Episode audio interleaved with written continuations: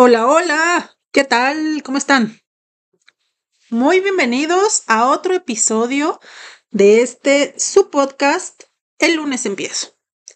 ¿Cómo han estado? ¿Cómo van las, eh, los objetivos fit, la vida saludable? Espero que vaya bien, que no hayan desistido y bueno, que si tuvieron un tropiecito por ahí el fin de semana o algo con alguna comida digamos, no tan saludable, está bien, no importa. Lo importante es que retomemos el camino y sigamos adelante con nuestros objetivos, nuestras metas, etc. Y bueno, fíjense que eh, el otro día en el gimnasio, eh, una señora se me acercó para, ah, porque yo entre, estaba acomodando mis cosas, había, ya estaba por irme y pues estaba acomodando mi libro, ¿no? Un libro que estoy leyendo que no tiene nada que ver con el deporte, eh, pero que se llama Esta luz que nos deslumbra, que está, que relata un poco eh, la historia del 68 y el 2 de octubre. Y bueno, estaba platicando con esta señora y me empezó a hacer preguntas, ¿no? Ya saben, ¿no? Pero lo que me llamó la atención, me dijo, bueno, es que sabes, en los gimnasios no hay gente que lea. Y pues puede ser que sí, porque un poco, pues ahí no es como el momento de estar leyendo, ¿no? Sino haciendo actividad física. Pero siento que su tono fue más como que la gente que hace ejercicio no lee. ¿no? Sin embargo, creo que eso, el hecho de que una persona haga ejercicio, ¿no? No implica que no lea o sí lea o etcétera. No es como decir que esa persona que está trabajando nunca toma agua nada más porque no tiene una botella de agua ahí, ¿no? Entonces, eh, pues me quedé pensando en eso un poco y bueno, para que podamos fomentar un poquito la lectura, eh, digamos, entre la gente que hace actividad física, los atletas, etcétera, pues este episodio es más una lista de libros que escogí eh, sobre diferentes deportes y autores que pueden servirnos para nuestro camino deportivo, actividades físicas, eh, saber cómo elegir qué deporte eh, pues hacemos o no, hacia dónde queremos ir con esta actividad física, em, también conocer más del deporte, de los atletas, de, las, de los tips, de las técnicas, em, conocer incluso atletas de elite, sus propias palabras, ¿no? Lo que ellos eh, han pensado o han dicho, hecho a través de los años y cómo es que han logrado, eh, pues, grandes cosas, ¿no? Vamos a empezar un poquito con estos libros. Hay algunos que no he leído, otros los estoy leyendo, que son los dos últimos. Em, entonces, pues queremos fomentar la lectura.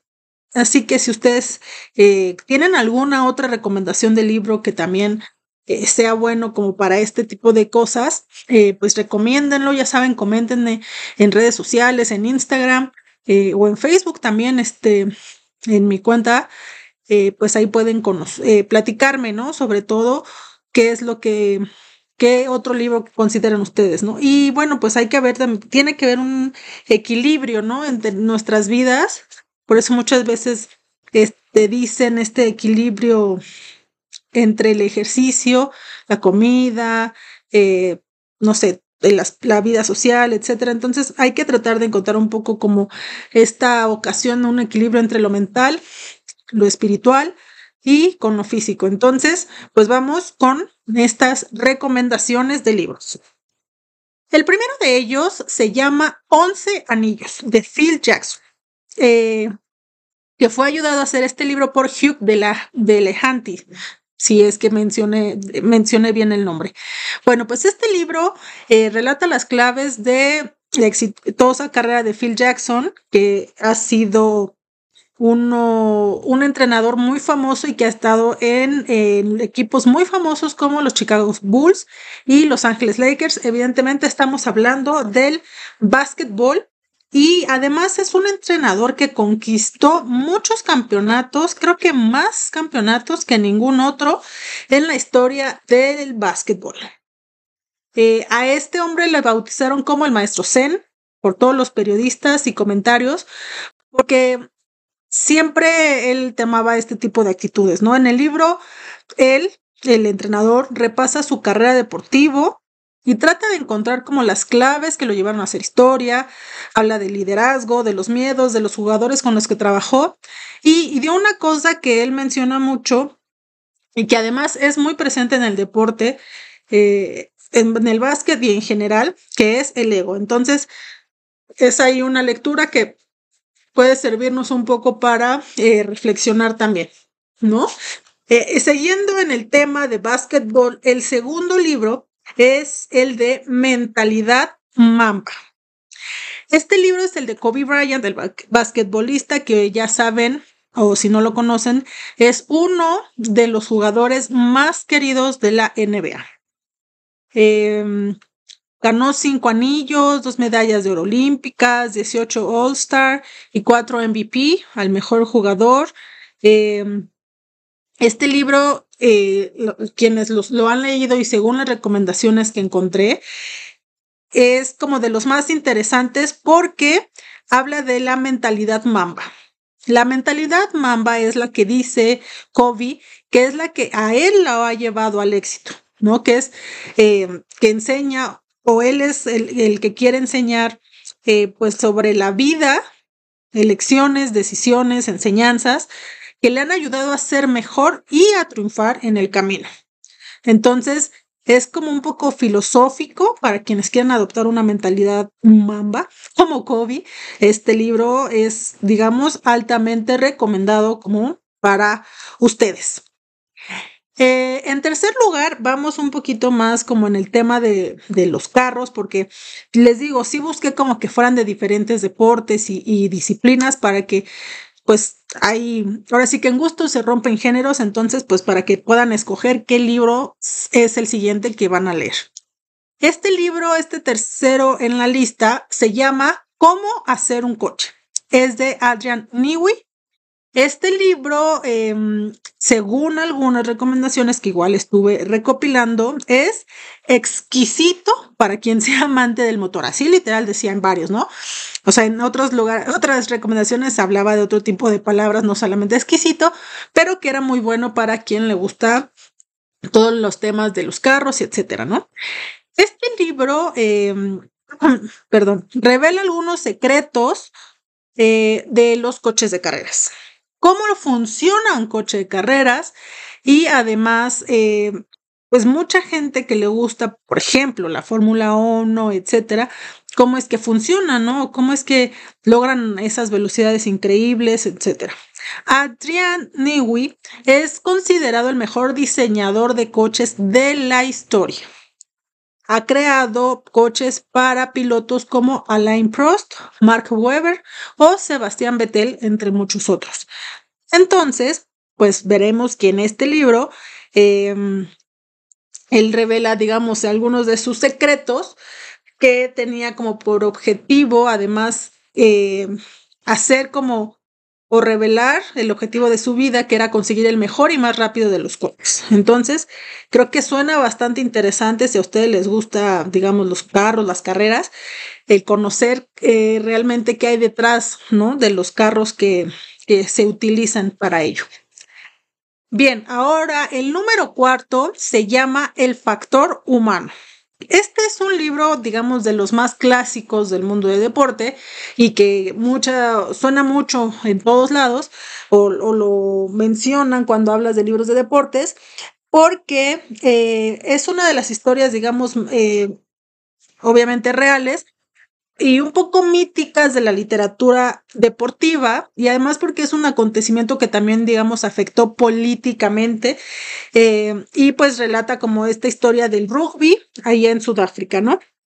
Eh, pues Nelson Mandela, como muchos saben y quien no sepa, pues logró eh, unir a blancos y negros con, a través de la pasión por el deporte, por este del rugby.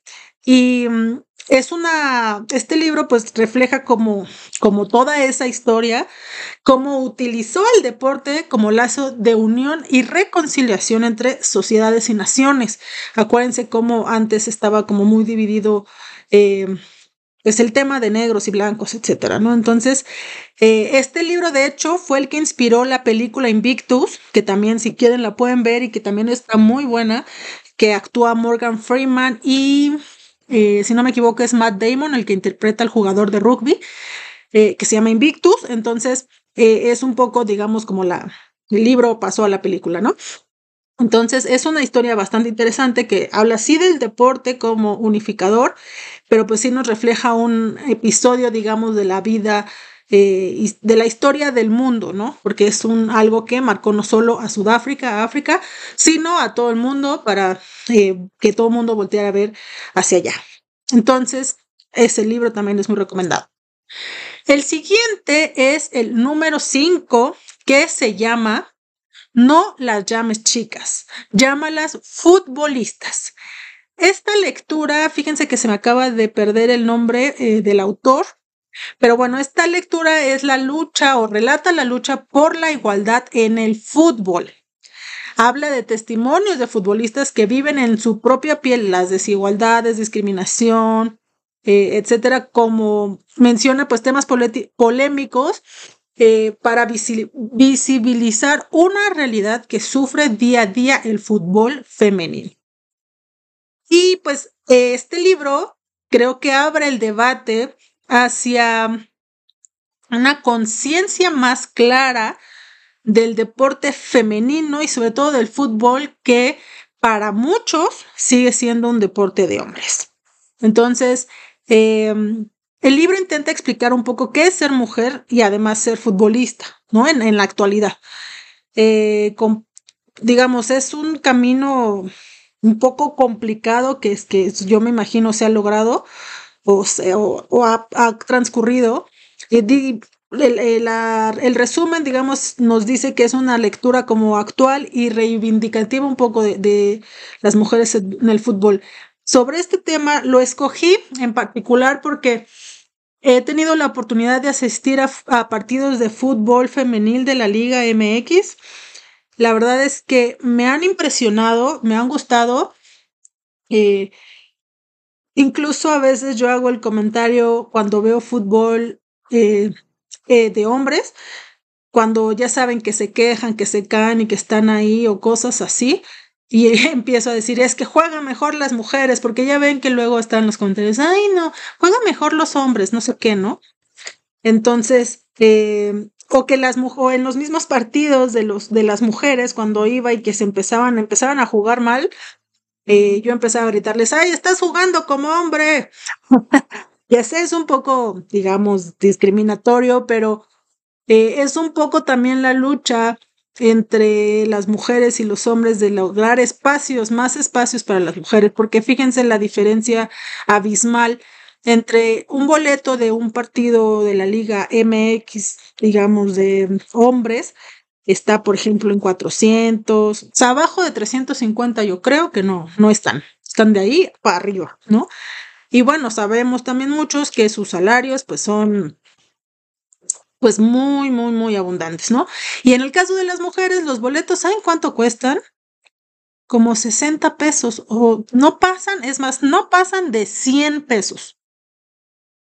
Sí, es muy barato ir a verlas y yo sí he notado que ha aumentado el público y que cada vez hay más gente que va a los partidos de la Liga MX femenil o, de cualquiera eh, liga, pero el fútbol femenino. Pero sí, o sea, sí hay, sí se está marcando un hito, creo, en, en abrir más espacios para este tipo de juegos. Y bueno, muchos saben también que hubo polémicas ahí por los salarios de las mujeres, porque eran como de, o sea, como 12 mil pesos al mes, algo así. O sea, se imaginan con el rendimiento que les exigen y demás, 12 mil pesos. Muchas mujeres terminaban diciendo, ¿sabes qué? No puedo porque abandonaban su carrera de deportiva, de deportistas, de futbolistas, porque pues no les alcanzaba para vivir. Entonces, sí hay una, un abismo ahí un poco grande que atender y creo que este libro es una oportunidad para reflexionar sobre ello y que a lo mejor autoridades, eh, patrocinadores, etcétera, pueden, o inversionistas incluso, ver y voltear hacia el fútbol femenino porque es muy bueno, la verdad es que es muy bueno. Si les gusta el fútbol, eh, vayan a un partido de, de, femenil y, va a estar increíble. La verdad es que a mí me gustó mucho la experiencia y está muy interesante. Entonces, bueno, esta es, es la recomendación 5. Entonces, eh, ahora vamos a el número 6 de la lista que se llama Rey del Mundo, Muhammad Ali y el nacimiento de un héroe americano. Este libro fue escrito por David Remnick, que fue ganador incluso de un premio Pulitzer y director de The New Yorker, que relata con pasión la vida de este boxeador desde la primera vez que se subió a un ring hasta de quien se volvió el dueño del cuadrilátero y que a su vez también se convirtió en el héroe americano y la mayor estrella del mundo de boxeo de eh, que fue Muhammad Ali, ¿no? Eh, pues muchos les gusta también el box, hay otras personas pues que no les gusta por los golpes, etcétera, etcétera, pero bueno, también es un deporte que causa mucha sensación y, y pues también es un deporte que genera millones y millones y millones de pesos, tanto para atletas como para eh, patrocinadores, etcétera, etcétera, etcétera, ¿no? Entonces, pues esperemos quien lea, cuéntenos qué les pareció, qué les parece porque se ve bastante eh, histórico, eh, bueno, sí, histórico, sí, un poco también, porque este libro además lo consideran como de los mejores, porque también significó, como les comentaba con el de Invictus, un poco una revolución social en la política estadounidense y en las luchas sociales y humanitarias, porque también se liga el crecimiento del boxeo con lo que pasaba en la sociedad. No es como un poco una reseña periodística, digamos, periodístico deportivo, pero es muy interesante cómo justamente se va ligando lo deportivo con la sociedad, como en el caso de Invictus, acá Muhammad Ali también lo hizo un poco en Estados Unidos. Em, así que ese fue el número 6. Vamos al número 7. Este me gustó mucho, ya lo había yo escuchado desde antes, me, me lo he querido comprar, la verdad es que no, no me he parado a detenerme para eh, pensar en comprarlo, comprarlo, revisar en los precios, etcétera, ¿no? Eh, este se llama Mujeres en el Deporte, 50 intrépidas que jugaron a ganar. Este lo hace la ilustradora norteamericana Rachel Ignotowski que es, ha sido autora de otros libros femeninos como Mujeres en Ciencia, Mujeres, eh, bueno, diferentes, ¿no? Pero en esta eh, juntó a mujeres deportivas, deportistas, perdón, con historias apasionantes eh, y puso a figuras como la tenista Billie Jean King o la gimnasta Simone Biles. también pone a otras no tan conocidas como la ex patinadora Patty McGee y Tony Stone la primera mujer que jugó al béisbol en una liga profesional masculina. Este libro abarca más de 40 disciplinas distintas e incluye fotografías sobre equipos femeninos y estadísticas salariales, entre otros detalles.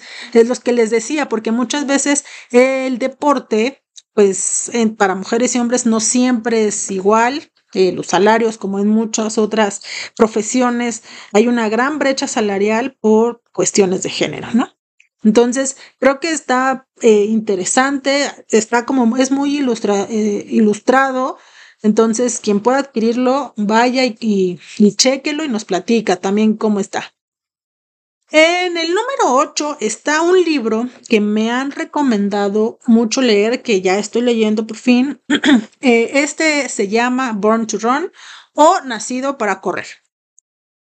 Eh, bueno, en este libro habla de justo de los palomares mexicanos y que son eh, corredores.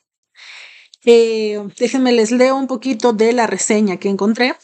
Dice, aislados por las peligrosas barrancas de cobre en México, los apacibles indios tarahumara han perfeccionado durante siglos la capacidad de correr cientos de millas sin descanso ni lesiones. En este fascinante relato, el prestigioso periodista y corredor habitualmente lesionado, Christopher McDougall, sale a descubrir sus secretos. En el proceso, nos lleva de los laboratorios de Harvard a los tórridos valles y las gélidas montañas de Norteamérica donde los cada vez más numerosos ultracorredores están empujando sus cuerpos al límite. Y finalmente, a una vibrante carrera en las barrancas de cobre entre los mejores ultracorredores americanos y los sencillos Tarahumara. Esta increíble historia no solo despertará tu mente, además inspirará tu cuerpo cuando te des cuenta de que de hecho todos hemos nacido para correr. Qué bonita. La verdad es que quise leerlas tal cual. Eh, la, reseña porque me gustó mucho, digamos, el sentido que le dan a esta, a, esta, a este libro. Eh, la verdad es que este libro me lo han recomendado muchísimas personas, primos, eh, tíos, amigos, eh, que, que viven corriendo, no, o sea, que corren, pues, que hacen, que son más aficionados del running, les ha gustado mucho, les ha servido, etcétera. Entonces creo que es un buen paso. Les digo, yo lo empecé ya a leer, estoy en ello, así que pronto les podré dar mi opinión en redes sociales o en donde pueda ser pero lo haremos. Em, así que ustedes si les gusta, si son fans del running, vayan y léanlo también, porque sí es de los libros altamente recomendados. Y ahora, en noveno lugar, que es otro que también acabo de comprar, es, eh, se llama ¿Cómo me convertí en la mujer más fit en el mundo? Mi historia hasta ahora. Este libro es de Tia Claire Toomey, la super mega atleta más maravillosa del mundo. que se note que soy fan. De, de, los es atleta crossfitera, ella ha ganado cinco veces consecutivos, además, imagínense, los CrossFit Games, es una atleta elite, ha participado en otras eh, disciplinas, pero bueno, ella relata cómo ha sido su historia justamente en el deporte a través de, de los años, desde que empezó muy joven, etcétera, y pues cómo han sido fundamental el apoyo de su familia, de sus entrenadores, eh, algunos tips para tener éxito en el deporte o cómo lo ha hecho ella un poco. Es una manera de como biografía que, que nos muestra cómo ha logrado esto, ¿no? Porque imagínense cinco veces, o sea, cinco años, ser la mujer más fit. ¿Se, ¿se imaginan?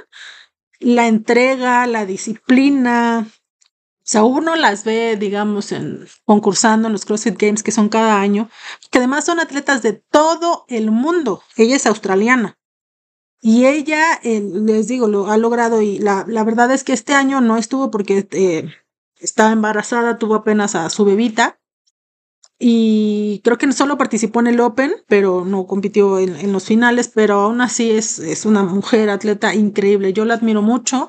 Digamos que es como de mis roles a seguir. Entonces, eh, pues léanlo si tienen la oportunidad. La, la, digamos, desventaja es que por ahora solo está en inglés. Entonces, pues ahí tendrán que practicar su inglés con este libro. Y pues para llegar al final, eh, está el libro El gen deportivo.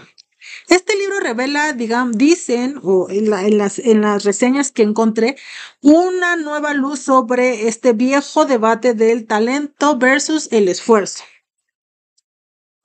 Se dice este debate es muy viejo como el deporte competitivo. ¿Por qué? Porque analiza cómo, o si realmente estrellas como Usain Bolt, Michael Phelps, eh, no sé, todos estos atletas que rompen récords, si son engendros de la naturaleza, nacidos para triunfar, o si simplemente son personas que han ido más allá de sus límites biológicos a través de entrenamiento, determinación, disciplina, etcétera, etcétera, etcétera, etcétera, etcétera. Más allá que la simple dicotomía entre naturaleza y crianza. En la década posterior a la codificación del genoma humano, muchos investigadores han estudiado la relación que existe con los componentes biológicos de un ser humano y el ambiente competitivo en el cual se desarrolla. Digamos que la ciencia de deporte es real, ha entrado en una nueva era y al parecer en este libro se abren eh, todos estos debates eh, a discusión de todas las personas. Porque sí, justamente muchos dicen o decimos, es que ellos están ahí porque ya lo traen de genética y pues están ahí, ¿no? Pero Hemos escuchado y hemos visto en estas entrevistas, por ejemplo, con algunos de los deportistas que yo les he mencionado, que pues no siempre es, es así. O sea, hay veces que las historias de las personas realmente no son porque ya nacieron sabiendo pararse de manos, por ejemplo, ¿no? Sino que realmente se trata un poco de la determinación, disciplina, deseo, las metas específicas que se propongan para poder llegar hacia donde los grandes atletas, digamos, están. Entonces, es un poquito este debate, ¿no? Que hemos tenido un poco aquí. Entonces, lean, leámoslo para ver qué tal está. Eh, es, un, es un gran debate que además suena bastante interesante eh, para que podamos entender, o no entender a lo mejor, sino abrirnos eh, a que no solamente por ser genéticamente adaptados al deporte podemos hacer grandes cosas, sino cualquier persona puede lograrlo. Y yo creo firmemente que con disciplina, con determinación, evidentemente, con con esa, ese deseo de cumplir tus propias metas, puedes lograr lo que quieras, ¿no? Por ahí esta frase que dicen que el límite es el cielo, eh, pues creo que ni el cielo es el límite, creo que eh, los límites cada uno nos los ponemos en nuestra cabecita, pero creo que podemos hacer de todo cuando lo decidimos hacer. Así que Espero que esta lista de libros les haya gustado, les, les sea de utilidad y que, bueno, y que realmente tomen en cuenta leer alguno de estos libros. Eh, no sé si ya cumplieron su objetivo de leer más o de leer un libro al año, pues échense uno de estos, no está mal, digo, eh, no siempre vamos a ser todos súper intelectuales para leer 800 miles de libros, ¿no? Porque también a veces el tiempo no nos da, ¿no? La vida nos exige tanto que no nos da para a veces estar leyendo un libro, pero pues tratemos también de hacernos un espacito para pues cultivar un poquito también nuestra mente, nuestras emociones, nuestra, pues sí, al final nuestra mente un poco. Eh, recuerden que cualquier día es eh, increíble o perfecto para que empiecen a tener una vida más saludable. Incluso si quieren empezar por leer, alguno de estos libros, a lo mejor es el paso que los va a determinar a, dar em, eh, o avanzar, empezar una vida más saludable, hacer ejercicio, quitarnos un poquito esos pretextos, arañas de nuestra cabecita para poder hacer cosas más, eh, no productivas, sino más beneficiosas para nosotros, para nuestros cuerpos. Acuérdense que aquí lo importante es estar saludables, tener bienestar y, si, y que además nuestro cuerpo justamente fue hecho para moverse. Entonces, em, empecemos con algo, puede ser que empecemos con una lectura de estas, pero empecemos ya, Hagamos, acuérdense de un mundo mejor, un mundo más saludable, un mundo con más personas sin tantas enfermedades, eh, pues crónicas o degenerativas o por complicaciones como pues no comer bien o por no hacer ejercicio, etcétera, ¿no? Y si ustedes ya empezaron su vida saludable, muchísimas felicidades, de verdad me da muchísimo gusto que lo hayan hecho que hayan empezado a comer a lo mejor un poquito más saludable, a caminar un poquito más, a hacer ejercicio, que se inscribieron al gym y sí van. Eh, cositas así, la verdad es que lo están haciendo bien y, y van por buen camino. No desistan, resistan, persistan. Em, recuerden qué es lo que ustedes quieren hacer Recuerden que esos espacios son para ustedes, como incluso muchas veces como terapia también, ¿eh? que del estrés, que del trabajo, de la escuela, la familia, del mundo entero, es nuestro refugio, nuestra una hora, dos horas, tres horas, las horas que le dediquen o los minutos que le dediquen, es solo para ustedes y por ustedes. Entonces, eh, espero que puedan leer alguno de estos libros, me platican. Recuerden que en Instagram este podcast está como arroba Monday empiezo. Eh, yo estoy como arroba pixdalba. Me dará mucho gusto saludarles si me escriben por cualquiera de las dos cuentas. Em, y no me queda más que agradecerles por estar un episodio más. Eh, si pueden compartirlo, se los agradecería mucho. Acuérdense que digamos, el éxito de este podcast es de ir de voz en voz, em, de casa en casa en, los, en sus podcasts, en sus celulares, en sus Alexas, en sus Google, eh, ¿cómo se llaman? Google? Bueno, los aparatitos de Google, eh, para que podamos llegar a más personas y que el mensaje, digamos, de tener una vida más saludable alcance a más personas y pues tengamos una vida mejor. Muchas gracias de nueva cuenta. Y nos estamos escuchando o viendo en el siguiente episodio que toca entrevista, ya lo escucharán, espero que les guste, de este su programa, El lunes empiezo. Nos vemos prontito. Chao.